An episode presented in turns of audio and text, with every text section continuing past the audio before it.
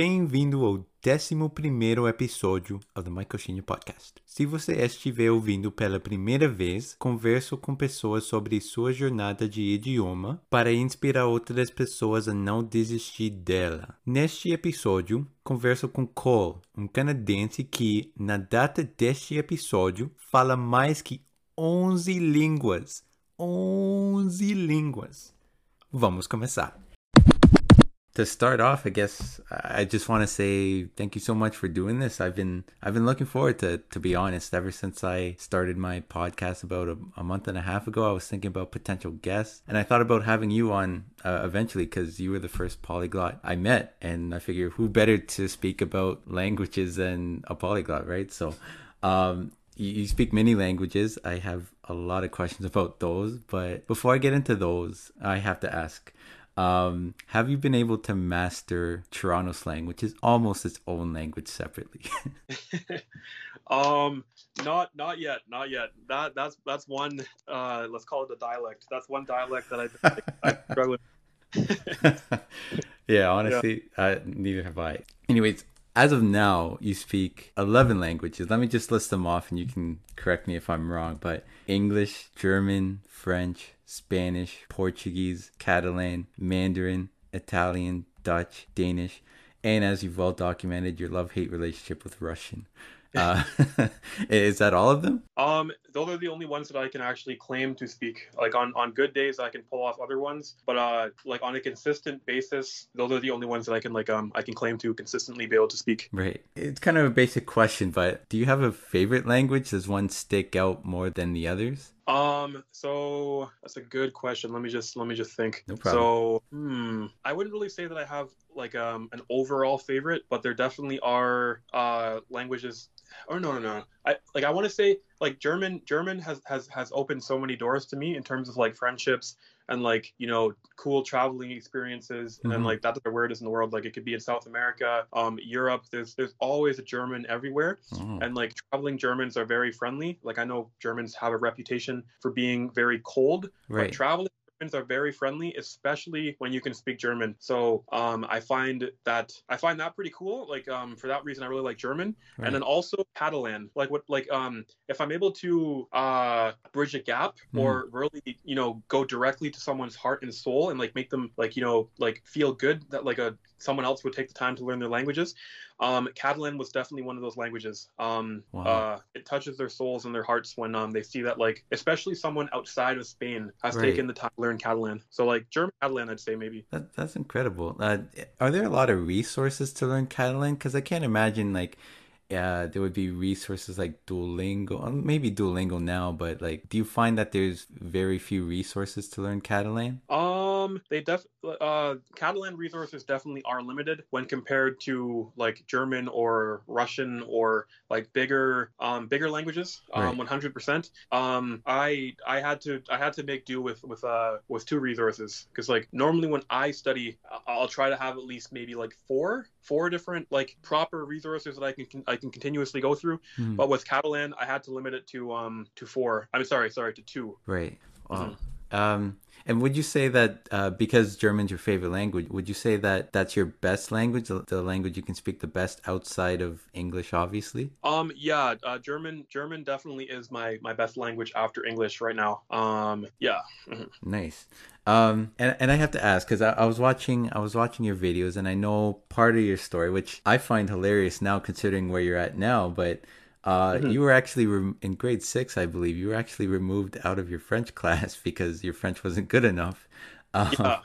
I, I'm just trying to imagine. Like, first off, it's such a huge difference from where you are now. Like, you practically can speak 11 languages. Mm-hmm. Like, where did your passion for language start? I imagine sometime after that point, but how was that transition from being you know being removed from your grade six french class to the start of your 11 language journey um, okay, so uh, that's a very good question. So, so that's 100% correct. I, I did get removed from French immersion um, when when I was in grade 6 mm-hmm. Um, and then it kind of left like a, I don't really want to say trauma, but I almost feel like that might be the right word in this context. Right. Uh, um, like a linguistic trauma.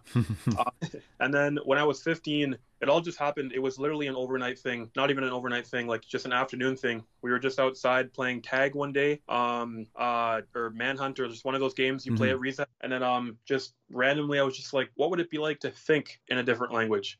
And then I I started asking my um, my bilingual friends in class because I was I was in grade eight, so I would have been 14, I think. Right. So I asked my bilingual friends um, what it felt like to think in different languages, and everyone told me it's it's going to feel the exact same. It's going to feel the exact same as thinking in English.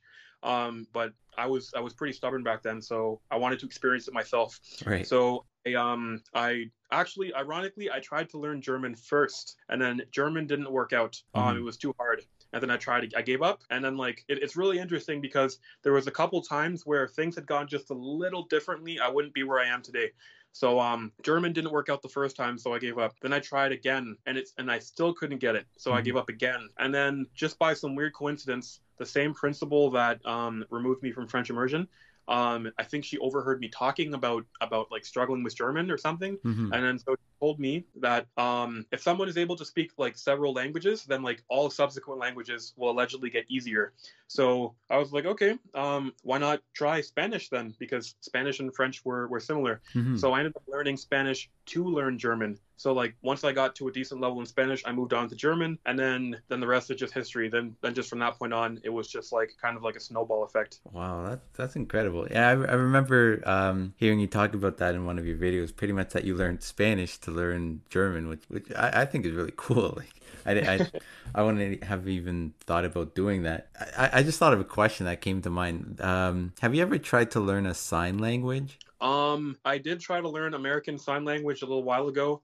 Um, but I found it very difficult to uh, to learn, not because of the language itself. The language itself I found relatively simple. Mm-hmm. Um, I, I found that it was very easy to pick up the signs and to remember them and then to recognize them. Right. But the issue was um, a spoken language could be. I feel like you can learn a spoken language through books even if you don't have audio. Right. But sign language, it's very hard to interpret a like a like a, a sign that's drawn in a book. Exactly. So I had to stick purely to YouTube videos and then which are kind of limited. Like you can find there are there's there's a, there's a pretty um the deaf community is growing on YouTube now, mm-hmm. so it's pretty easy to find um like uh YouTubers even hearing YouTubers that will communicate in in American Sign Language or Japanese Sign Language or um, like all the different versions. Right. Uh, but um, the lessons, the lessons themselves were very limited. So for that reason, I didn't get very far with it. But I do plan to go back. Yeah, yeah, for sure. I, I certainly feel the same way. Like I've been trying to learn uh, Brazilian Sign Language for the last couple of months, and I found this. I found the exact same problem where,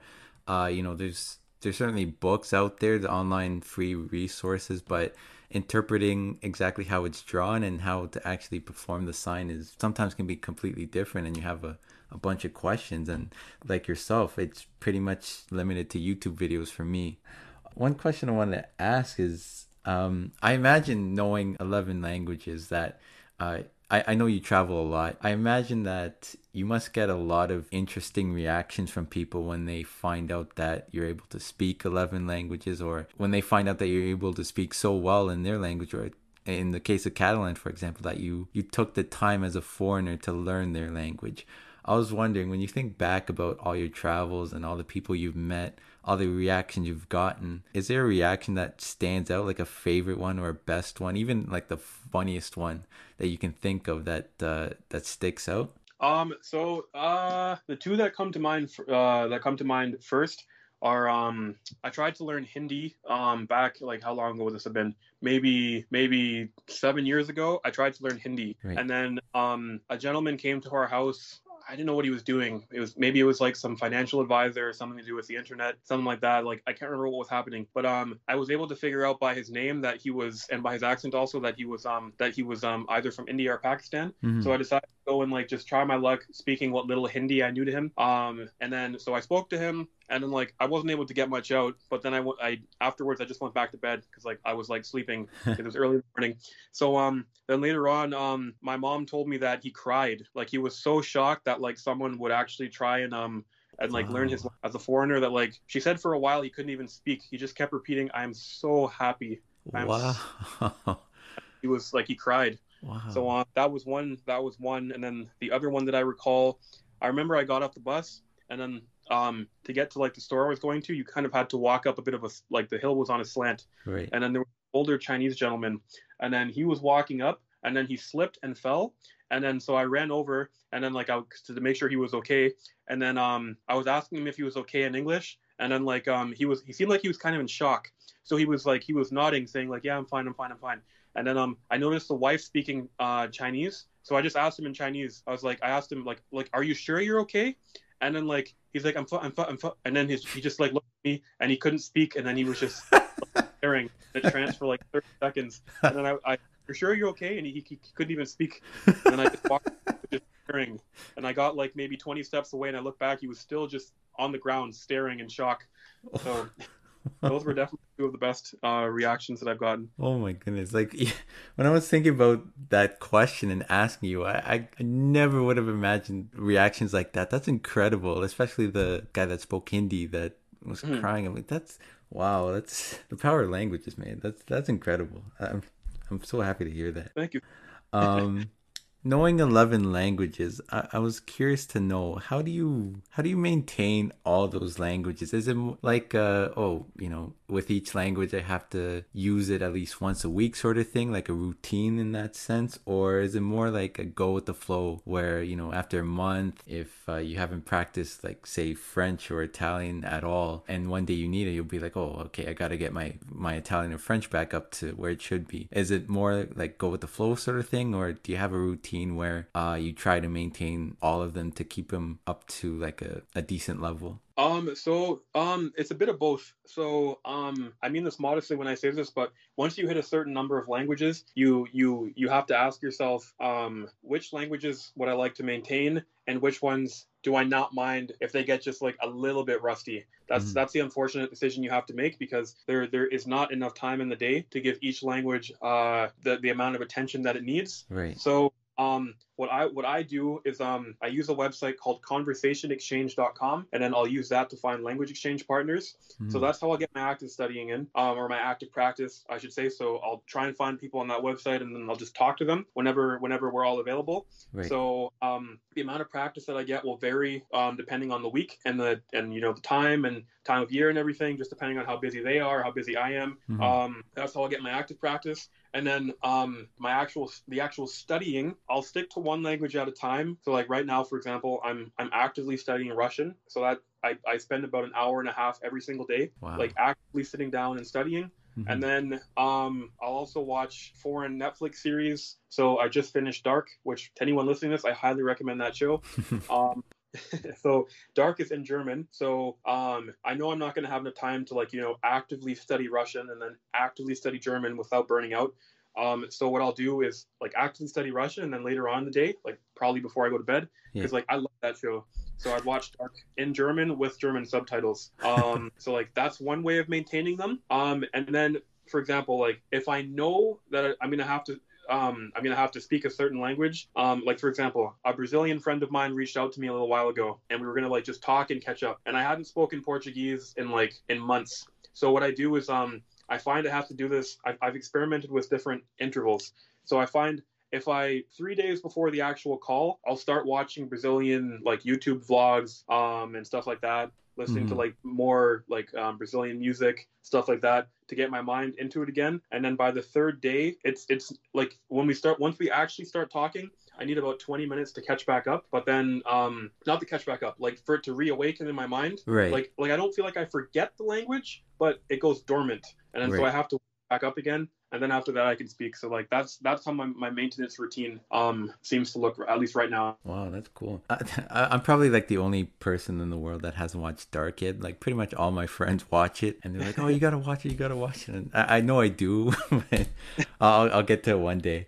Um, Conversation Exchange. I've I've never heard about that before. Is it is it a free website? Yeah, so it's a free website, at least so far. Um, I'm really hoping that stays free because honestly, I think Conversation Exchange is one of the most indispensable um, and useful resources that I've ever come across ever. Hmm. Uh, I've actually made some very good friends from Conversation Exchange, like um, like friends that I've been friends with for like more than three years. Um, I think some of them I've known for like five years, or like some of them, yeah. Wow. Um, Conversation Exchange.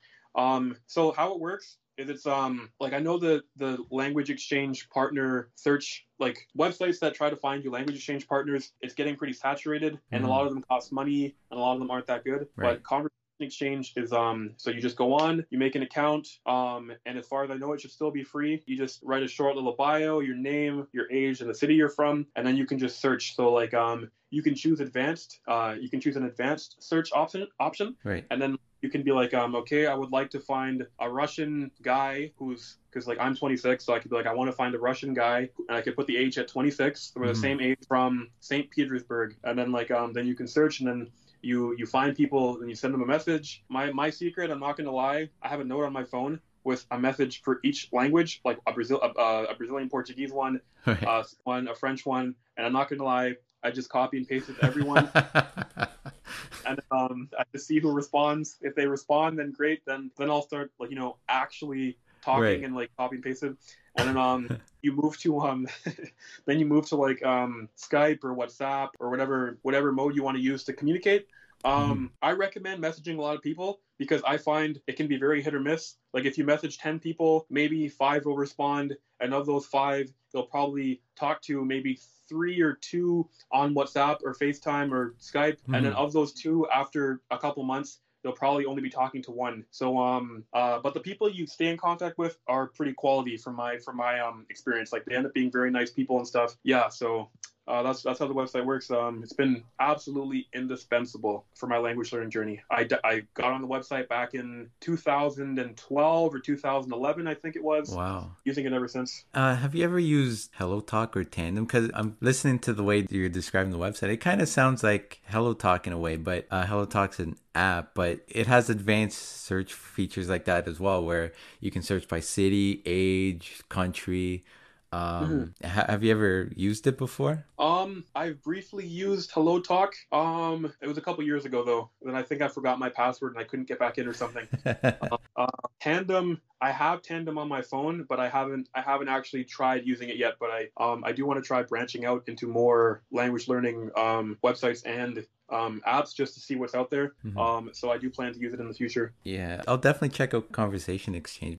Um, one thing about your story that, at least for me, I, I find, uh, and for a lot of people, no doubt for sure, that uh, I think is so inspirational is that your story is relatable in the sense that in a lot of your videos you talk about how when you were younger you were this super shy kid and now you're someone who who's willing to go up to random people that you don't even know and speak a language that you're not even native in which I think is incredible and definitely relatable especially in my case. Like I was also like a super shy kid when I was younger and uh, language kind of helped me to break out of that. But I was wondering um how was the start of that kind of I hate to use the term breaking out of your shell because I hated that term when I was growing up. I heard it all the time. But uh, how would you describe that transition between being this super shy kid to, you know, someone that's not afraid to go up to people and have a conversation, people you don't even know? Um, so I do remember being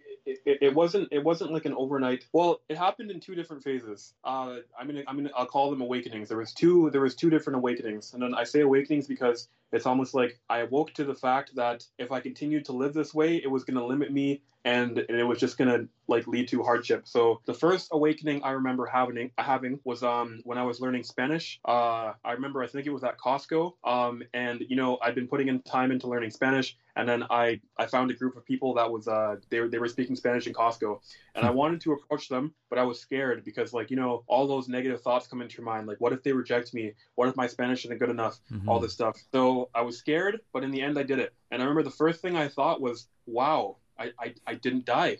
like, like, nothing bad happened. Like this, this all this all went. There was actually nothing to be afraid of. And then that was kind of that was the first awakening because um that showed me it is possible. And then if we fast forward, so I would have been about probably 14, 15 at that time still. And then, mm-hmm. anyway, so we fast forward to the future. Right after my 19th birthday, I discovered a language exchange in Toronto. It used to be really happening back then. Right. Um, so um, I heard about it online, and it was they were actually on the news. So I decided to go check them out. But I was still really shy. I had never been to a bar before and all that stuff, so it was going to be a first time for everything.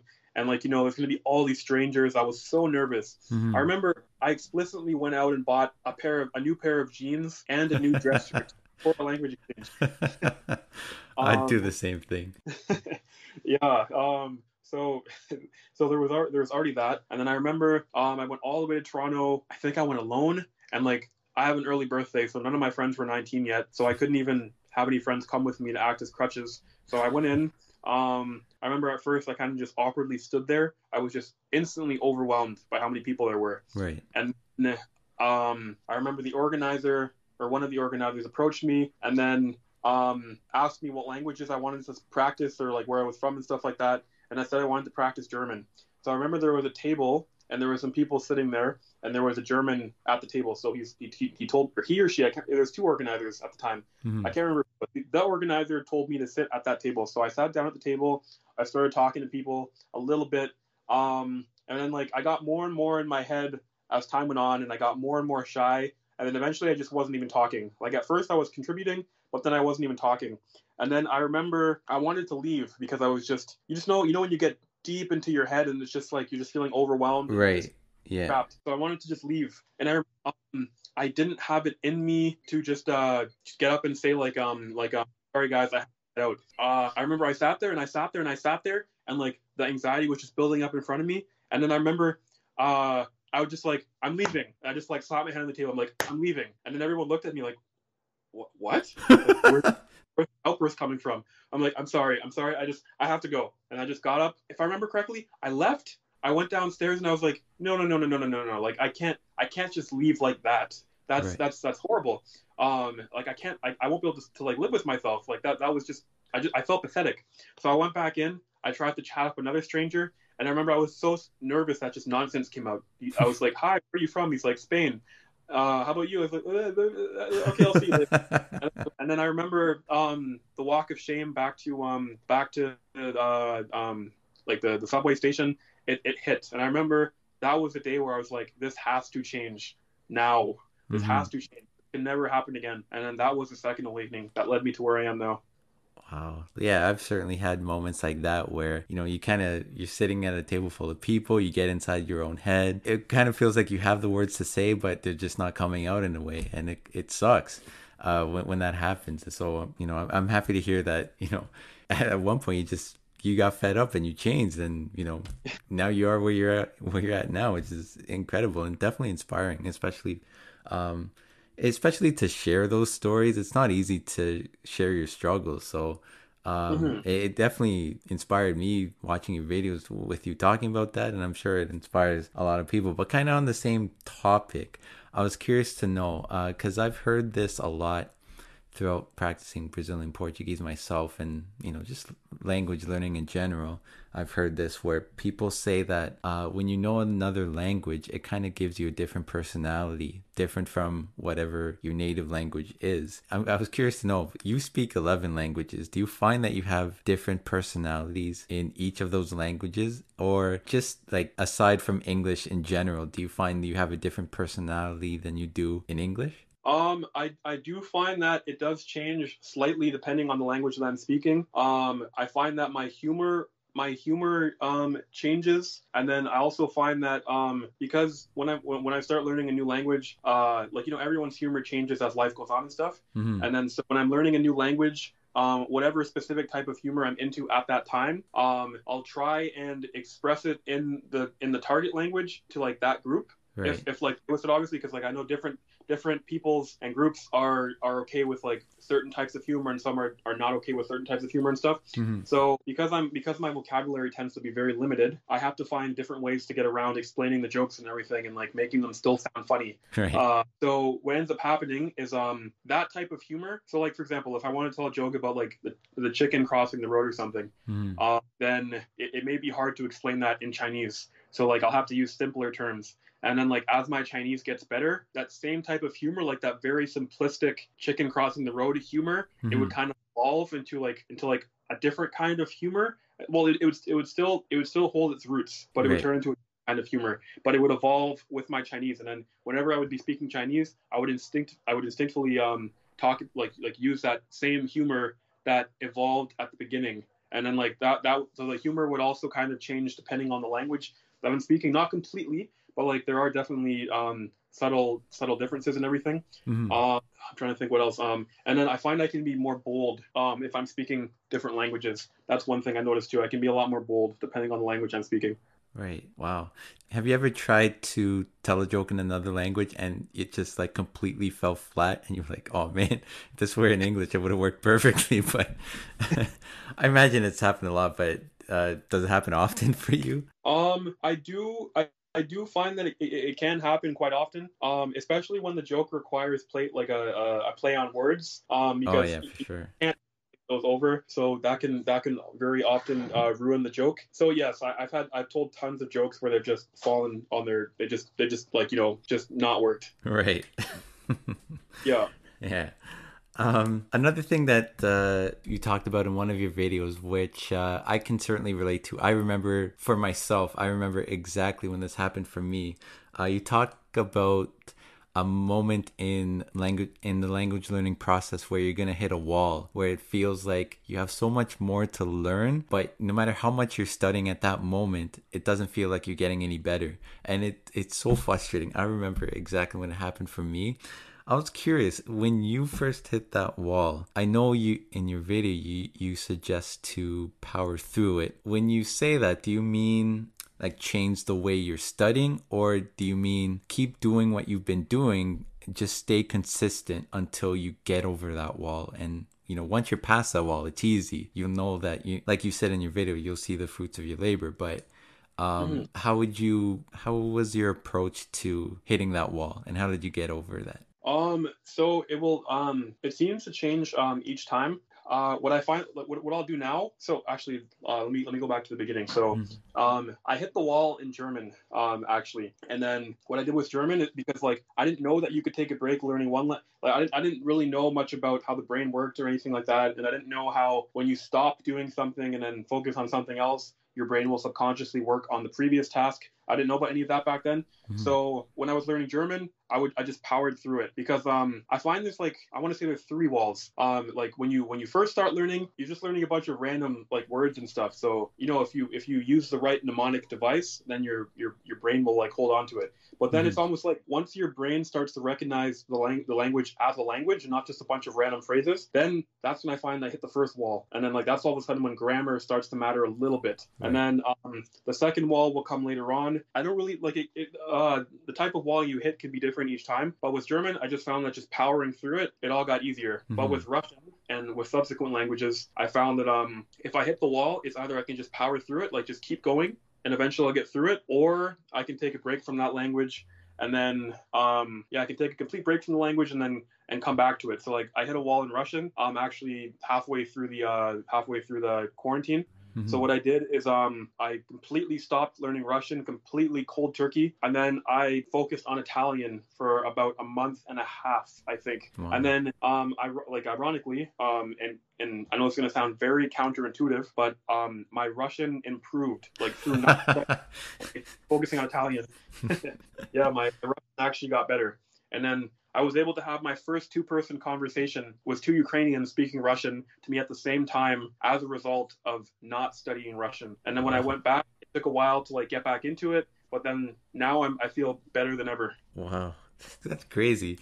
Um, you talked about how how now you understand how the brain works and everything. Throughout your language learning journey, has there ever been a point where you set some time aside to specifically study how the brain functions in relation to language learning, or is that something you kind of just learned as you went on? Um, so it's a bit of both. Uh, I learned a lot of the stuff through just trial and error. Mm-hmm. And then uh, one thing I'm really interested in is just um, I just love psychology and how people think and why people think the ways they do and stuff like that, and just how I, I just need to understand how everything works and why it works the way it does. Right. So um, I used to I used to read my, my mom's um, psychology textbooks like back in high school just for fun, uh, like her her like college textbooks. I was able to learn like quite a bit about how like how psychology affects like memory and stuff like that, and how the, and how memory works and how the brain retains stuff and what makes your brain more likely to retain stuff. I'm, I'm still by no means an expert, but I, I do feel like I understand it now better than I did before. Mm-hmm. Um, so, um, and every once in a while, like I'll watch like the odd uh, video on, on the brain on YouTube and stuff like that. Um, yeah, I definitely will take time every once in a while to just like try and understand how to learn better and just how the brain works better in general. Right. Wow, that's cool. I, I, never even thought about doing that, but it certainly makes sense to have some knowledge of how it works to use it to your own advantage for sure. Um, I, I know through following you on Instagram that you've been to many countries. You've traveled to the ones I can remember, like you've traveled to England, Spain, Germany, France, Peru. I'm, I'm sure you've been to many others.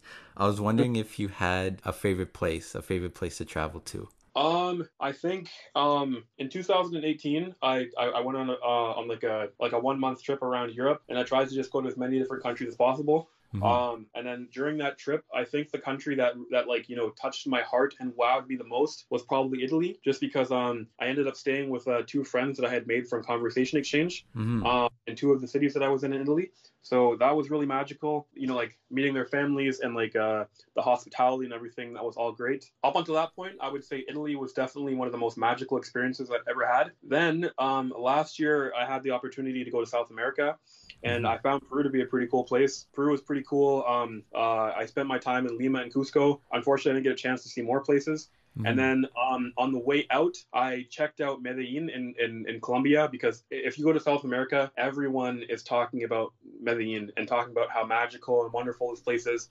They almost make it seem like a holy site. So like obviously, obviously I had to check it out. Um, I heard rumors of like, well, I, I heard stories like firsthand accounts of people that planned to just, you know, the bus stopped there for a second and then they were supposed to, you know, like go to a different, like Bogota or a different city. And right. then um, they ended up staying for like eight months or like, uh, oh, wow. Yeah, like um, everyone had, they, they, they call it El Agujero de Medellin, which means like the, like the, like the, the black hole of Medellin.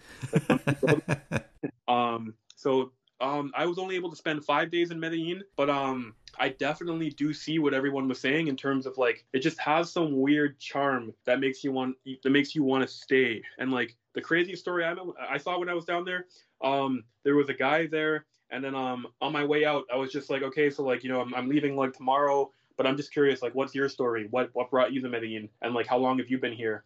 He's like, oh, like you know, my plan was just to check it out for five days. I was like, oh no way, me too. Then he was like, 15 years ago.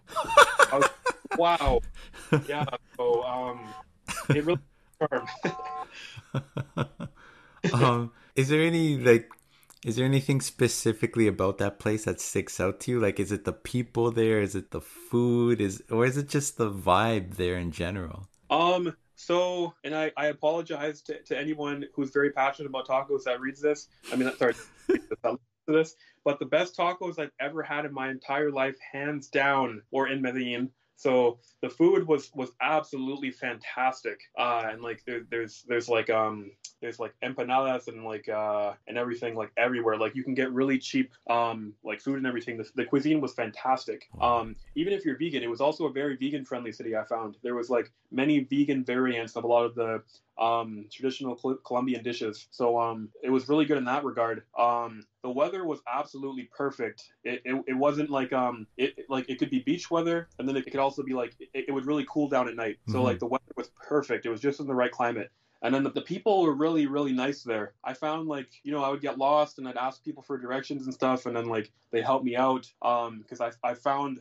not all the time, but in Canada, I found that like people can be kind of cold. Like I'll ask for directions, sometimes they'll get ignored. Not right. all the time. It'll happen every once in a while, or like you know they'll just give you like um like where is the Eaton Center? Go right, and then they walk away. But like actually, like in Colombia, um, from my experience, um, people would actually like be like, okay, um, let me see your phone for a second, sir. Okay, so this is the map. This is where we are this is the street that you have to go. Like people would really take time out of the day to help me. Um, wow. so just the overall energy and vibe and food. Um, I don't know. Everything was just really nice down there. I found. That's amazing. I- am gonna look that place up after after we finish this conversation. It sounds sounds cool. I've never heard of it to be honest, but it sounds like a place that I, I'll definitely want to check out at some point for sure.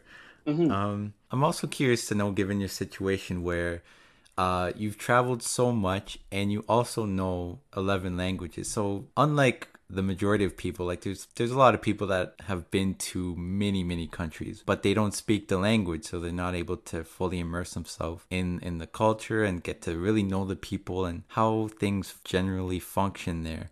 Uh, you have this different perspective where you're able to travel to many places and you're able to immerse yourself fully in that culture, in the majority of them at least.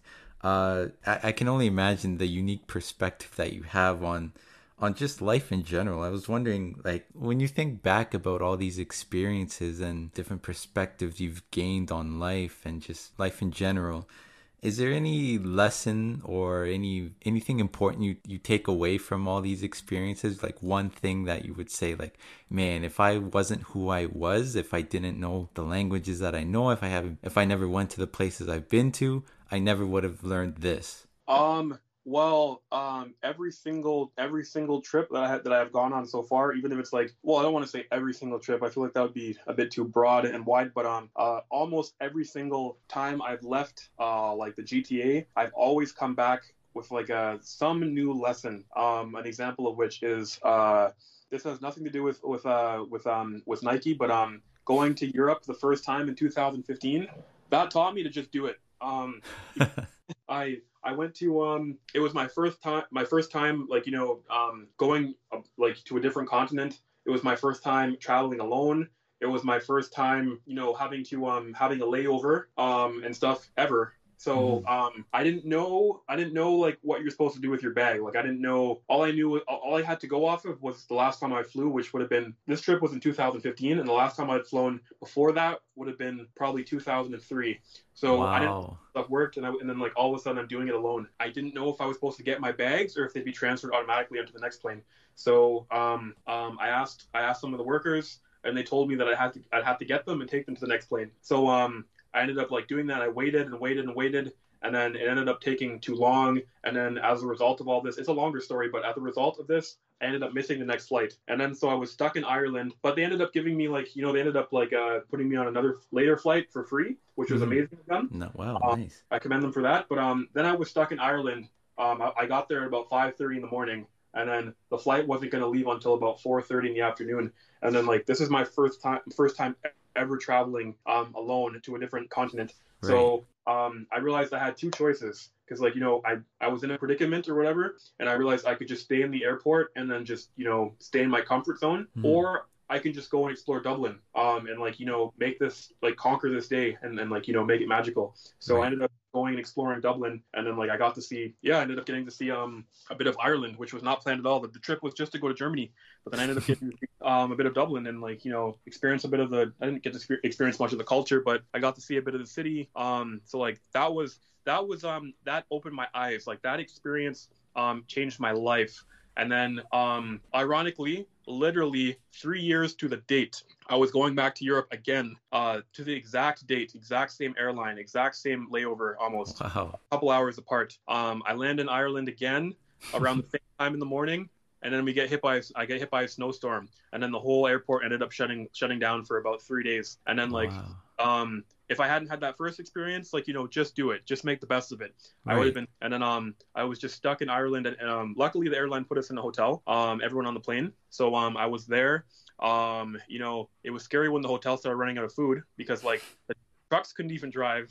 Oh were, man. Um, so that was kind of scary, but like um, uh, you know, like I still went outside and explored the city, and like I was stressed, but I still tried to make the best of it. And um, just trying to think if there's one more lesson because like there's been a lot of big lessons but like you kind of just like um they kind of just assimilate into who you are um right. south america um uh okay okay okay so south america what um because when i went to europe in 2018 i was kind of like you know like being a like you know a stereotypical tourist just like spending three days in each place like hopping around trying to see as much as possible.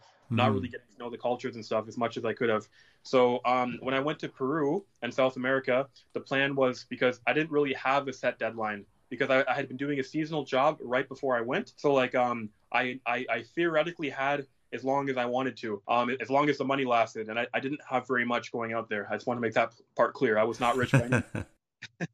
so um, I, I went to Peru and then um, I spent two weeks in Lima. I think it was two weeks, about that, or a week and a half, which like I had never spent more than like uh, three days in a single destination before while traveling uh, in my adult life. Mm-hmm. And then so Cusco, I ended up spending like I think over a month in Cusco, or or just about a month in Cusco. And like I learned that when you stay in a place, you get to see all these hidden gems. You get to know the locals, and you just see the place from a completely different point of view that you wouldn't see if you were like you know just rushing through it for three days. And then, right. uh, yeah, I won't go into these, but like they also taught like every time I go, I learn some di- some different type of like life, life lesson about myself and I always come back like I feel like I'm a lot more grounded when I come back. Um, it really makes me face good things about myself and bad things. Like it really makes you um because a lot of people think you can run from from like problems. Like you know, mm. but there's a saying, no matter where you go, there you are. So it's like, you know, you can distract yourself from like whatever issues probably bothered you in your home country. Um, like if it's a personal issue, if it's like literally something, like if you know an earthquake keeps coming and wiping out your house, if you move away, your house isn't going to get wiped out anymore. But if it's like a personal problem, like um something about yourself that you don't like, if you travel, you can hide from the problems, but they'll catch up to you eventually. It's almost right. like they get on a later flight. Just wait a bit, they'll catch up. Wow. So um yeah, travel taught me um a lot of different life like life lessons and really made me face like really makes you go into that dark part of your mind and like really you know really work on yourself and really make yourself into who you want to be. Mm-hmm. Um yeah. Wow, that's incredible. I mean, it, it like you said, it's kind of like an accumulation of all the lessons you've learned and just like exactly like you said like becoming who you want to be. In your own case like even talking about how when you were younger you were the super shy kid and now you're pretty much who you want to be. Like you're communicating with people in different languages strangers you don't even know. You're going up to them and just starting conversations out of nowhere. Many people would never even think about doing something like that but you've gotten to the point where you kind of built yourself up and you know you've dealt with you know personal problems problems and you were able to self-reflect on these vacations that you've had these trips that you've had and and I, I love that saying that you've said no matter where you go there you are i've never I've never heard of that quote in that context, but like wow, it, it really hits you once you once you hear it, especially for the first time in that context. Like just hearing it myself, like whoa, that's that's deep. that is deeper than face value for sure. Mm-hmm. Um, uh, I, I do want to ask you one last question. Um, not related to language learning. What's one thing you've done in your life that you're most proud of? Um, what is one thing that I've done in my life that I'm most proud of? Um, I don't really think there's there's like one specific thing um that makes me feel the most proud. Um, but it's like a bunch of small different things that come together to kind of paint a bigger picture. So um, a few examples of which are so right now and like i want to maintain this as, as like my my like my my life's goal my, my life's motto but um you know like everybody faces um hardship like no one is safe from hardship growing up um some people face worse hardship worst um hardship and some people face like like some people's problems aren't as bad as other people's um and stuff you know everyone will face different kinds of problems. And then so you know like just like every other person um like i faced hardship too and like i'm not going to make it seem like my life was way harder than everyone else's because it, it definitely like wasn't like maybe some people and maybe some people like not. But um throughout life i've met i've met like some very crucial people like um so crucial that i felt like i had to write a blog post about it. Um like um just like people that like you meet them and then the interaction with them is so powerful that um that it, it just like it puts you on a different path. So like an example of which was um i went to go when i was younger um i got injured at one of my jobs. And then like you know my self-esteem was at like an all-time low. I was just like it was just it was just tough because like you know my credit card bill was just going up and up and up and up and i couldn't work to pay it off because i was i was i got injured at my first job. So um my friend offered me a job at longos and like I know it's just Longos. So, like I was younger, so um, I just wanted to go work at Longos. So I went in, and then the manager wasn't in yet. So um, the friend that went to get me the job, um, he brought over I think it was the supervisor. So the supervisor and I started speaking, and then um, he took a look at my resume, and then um, he looks at me and he's like, "Absolutely ridiculous." Oh, and wow. then like at first I felt kind of attacked because I didn't I didn't understand what was done, and then um, he's like, "Absolutely ridiculous." And then like I was like, "What?" He's like, he's like, "Look at your resume." And then um, I'm not saying this to my own horn, but like you know, like it didn't have anything special, but got to the language part. And at that point, I think it must have been like four or five. He's like, you speak four or five languages. You want to work here? Absolutely ridiculous. I will, and then um, I, I was like, but like I need to I need to make money or whatever. And then he like looks at me. He's like, listen, man, you can speak four different languages. Um, and he told me about life and how he, he didn't like you know he didn't shoot for the stars, and then he he real he like kind of ended up in a position that where he was kind of disappointed. Right. And then so you speak four languages. You you have to you have to use this. You have to believe in yourself. You can do so much better than this job. Wow. You have to you have to think more highly of yourself. Like I like um I don't know, you know, you know how like you can kind of feel down and like everyone can tell you you're good at this, you're good at this, but like you don't believe it, and then that one person for some reason tells you something, and then like it hits. Right. So um, that man told me that, and then I remember um it that hit that hit like like I don't know how he did it, but he made me he pulled me out of that slump. He made me believe in myself, even if it was just for like a, a short little time. But I actually believed in myself, and then he told me he told me like just no man, like you, you have to shoot for the stars, man. You can do way better than this. And then I remember um I had to excuse myself for a bit. I, had, I ran to the car because I was on the brink of tears, not like out of sadness, right. but just because like um it was almost like he changed my mind in those in the 10 minutes we spoke i'm not my mind my life in those 10 minutes we spoke like he he completely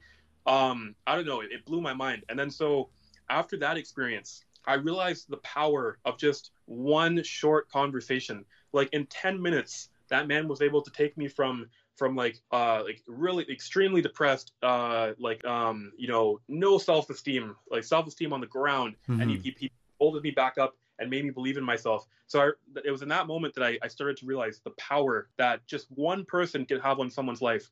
And then so now, um, where I was going with this is um now my motto in life is um you know I just you know like everyone's human, so you can't always be bringing positivity, but I want to bring as much positivity to people's like to other people's lives now too. Like I want to have the effect that that man had on me on other people. Like I want you know I want people to read my blog or to go on my YouTube videos and like you know most people might just watch or or read the articles and then just be like, uh, you know, that didn't really have any effect on me. But there might be that one person who who like reads something like, for example, like my my post on how to deal with rejection or my post on anxiety, and you know, one person out of like a million, I haven't ha- gotten a million hits, not even close, but just like just just for the sake of this of this argument, right. like one person might read that, and that that might help one person, and then that person, you know, might be able to expand on on like that idea and then help two people and then you know then four and then and then 10 and then you know like 25 and then like it just keeps expanding. Like uh when you drop a, a rock in the water and it, and it ripples mm-hmm. um like that's my motto now like um um i just want to help as many people as possible and i want to stay on that positive um journey um, and everything. And I, I just want to have that effect on people. And like, uh, I don't want to do it for recognition. Like, uh, you know, because um, that man at that store when he did that, he I, he wasn't he wasn't trying to help me because you know he wanted me to write a blog post about him. Right. Uh, like you know, like eight years later, talking about how he helped. Probably hasn't even seen the blog post. so like, um, I don't want to do it so that someone will thank me. I want to do it so that um, like it can just it, it, it could just um like you know make other people's lives better and stuff. And like i've seen that you can you can do a lot through um what's the word i'm looking for? Through um example. So like you know um my my brother started going to the gym. Like i used to go to the gym a lot. And then um also i apologize if i'm rambling. Um i'm, no, gonna, no. I'm gonna wrap um uh, my brother used to go to the gym a lot. Um and and still kind of does well you know after corona goes away then he will start going back again. Right. But um, he started going to the gym and he told me there were these two kids um that were like a, a quote unquote according to him like really like in, like huge in really good shape. And then like um he was just getting into it and so he asked them like uh like what made you guys want to work out? Like who inspired you? And then once again i'm not saying to toot my own horn i'm just saying this to show how like example can like um can like inspire people more than people think. Mm-hmm. but um they approached um they they told him like there was some guy a couple years ago who used to come here and work out like no excuses. He had dreads and stuff and like you know he was this black guy or whatever. My, and then my brother showed them a picture of me and they're like yeah that's the guy. And he's like oh so then like um I didn't even go to the gym with the intention of inspiring other people. I just wanted to just you know get in shape. Right. and then like it saw it and then that inspired them to keep you know working out. So that's like I, I like example works and like the, the very last example um i talked to the guy and he told me he was okay with me with me like talking about this story as long as i don't i like leave the names out. But um the last thing i'll just say to just to wrap everything up is um i was on facebook one day and then this guy I went to high school with that i didn't really talk to he he posted a facebook status that it, it you know it had a very eerily um uh like suicidal feel to it so i messaged him and then we started talking and then I told him, you know what, just like give me your number. I'm gonna call you, and like you know, we're like this is not to pity you. I'm just gonna I just want to talk. You know, I just mm-hmm. want to I just want to understand how you're feeling, and you know, like let's maybe we can we can find like a way to like you know get around whatever you're feeling. So we started talking. You know, I just talked about like what I do to deal with like depression or anxiety and stuff like that. Just like stuff that to me seems like just regular run of the mill stuff. Right. And then one of one of the most trivial things that, that I told him in that conversation, which you know it seemed trivial to me, but that specific thing is what changed everything for him. And then he reached out to me. Um, I think it was like maybe a month later, and he told me that um that when he was going through that really dark time, um none of his fr- like a lot of his friends just you know didn't reach out. And then like he said that me, because like he and I didn't really talk that much at the time. So he said me, a person who um he hardly really talked to, cared enough to reach out and like um and you know try and make sure he was okay and like give him some tips and stuff and like try and get him through it. And then he told me that I was one of the reasons that he was alive. And wow. then it was an accident that I realized that like um I like it just it just hammered in the point that like um you know something that like may seem trivial to me like that guy in the store mm-hmm. it's to him that probably seemed trivial but to me that that changed my life honestly that put me on a completely different path and then same with that guy like um I thought the, the advice I was giving him was just completely trivial one run of the mill advice and then he told me that like that's part of the reason that he's alive so I told him um as a, as like a as a repayment of I don't want anything in return. Like I don't want money. I don't want a beer. None of that. Mm-hmm. I just want when you see someone else in the situation that you you do pass the favor on. That's all I want. And then he agreed to that. So um yeah, that's that's like the last thing um um that I um I kind of forgot what the question was. I started rambling. I apologize. No, but um you oh my goodness, you answered the question perfectly. I'm I'm sitting here in shock. It's oh my goodness, that's it, it, It's incredible because I was gonna ask you at some point, like, uh, your motivation behind starting your blog because it seems like it's not just a blog geared towards polyglots and learning languages. Like I, I've read some of your articles, and it's really a, you also give tips just in life in general, and you really you really motivate people because like I, I you know I'm reading these, I'm like wow, you know this is really well written. This is really written with the intent of helping someone and uh, it's it, it's incredible. Like you it's i think it's one of the most inspiring things in life when when someone tries to help someone else without wanting any recognition at all. I think that's one of the most selfless things someone can do. And it you know it, it really sticks out. It shouldn't it shouldn't stick out because it should be something that everybody should strive for but it really sticks out mm. in this era where you know people are you know do nice things on instagram just for the sake of uh, you know for clout so to speak like you see a lot of celebrities uh you know donating money and then posting about it like oh you know happy to help this happy to help these people or you see other people that oh, you know, helping build a house today, blah, blah, blah.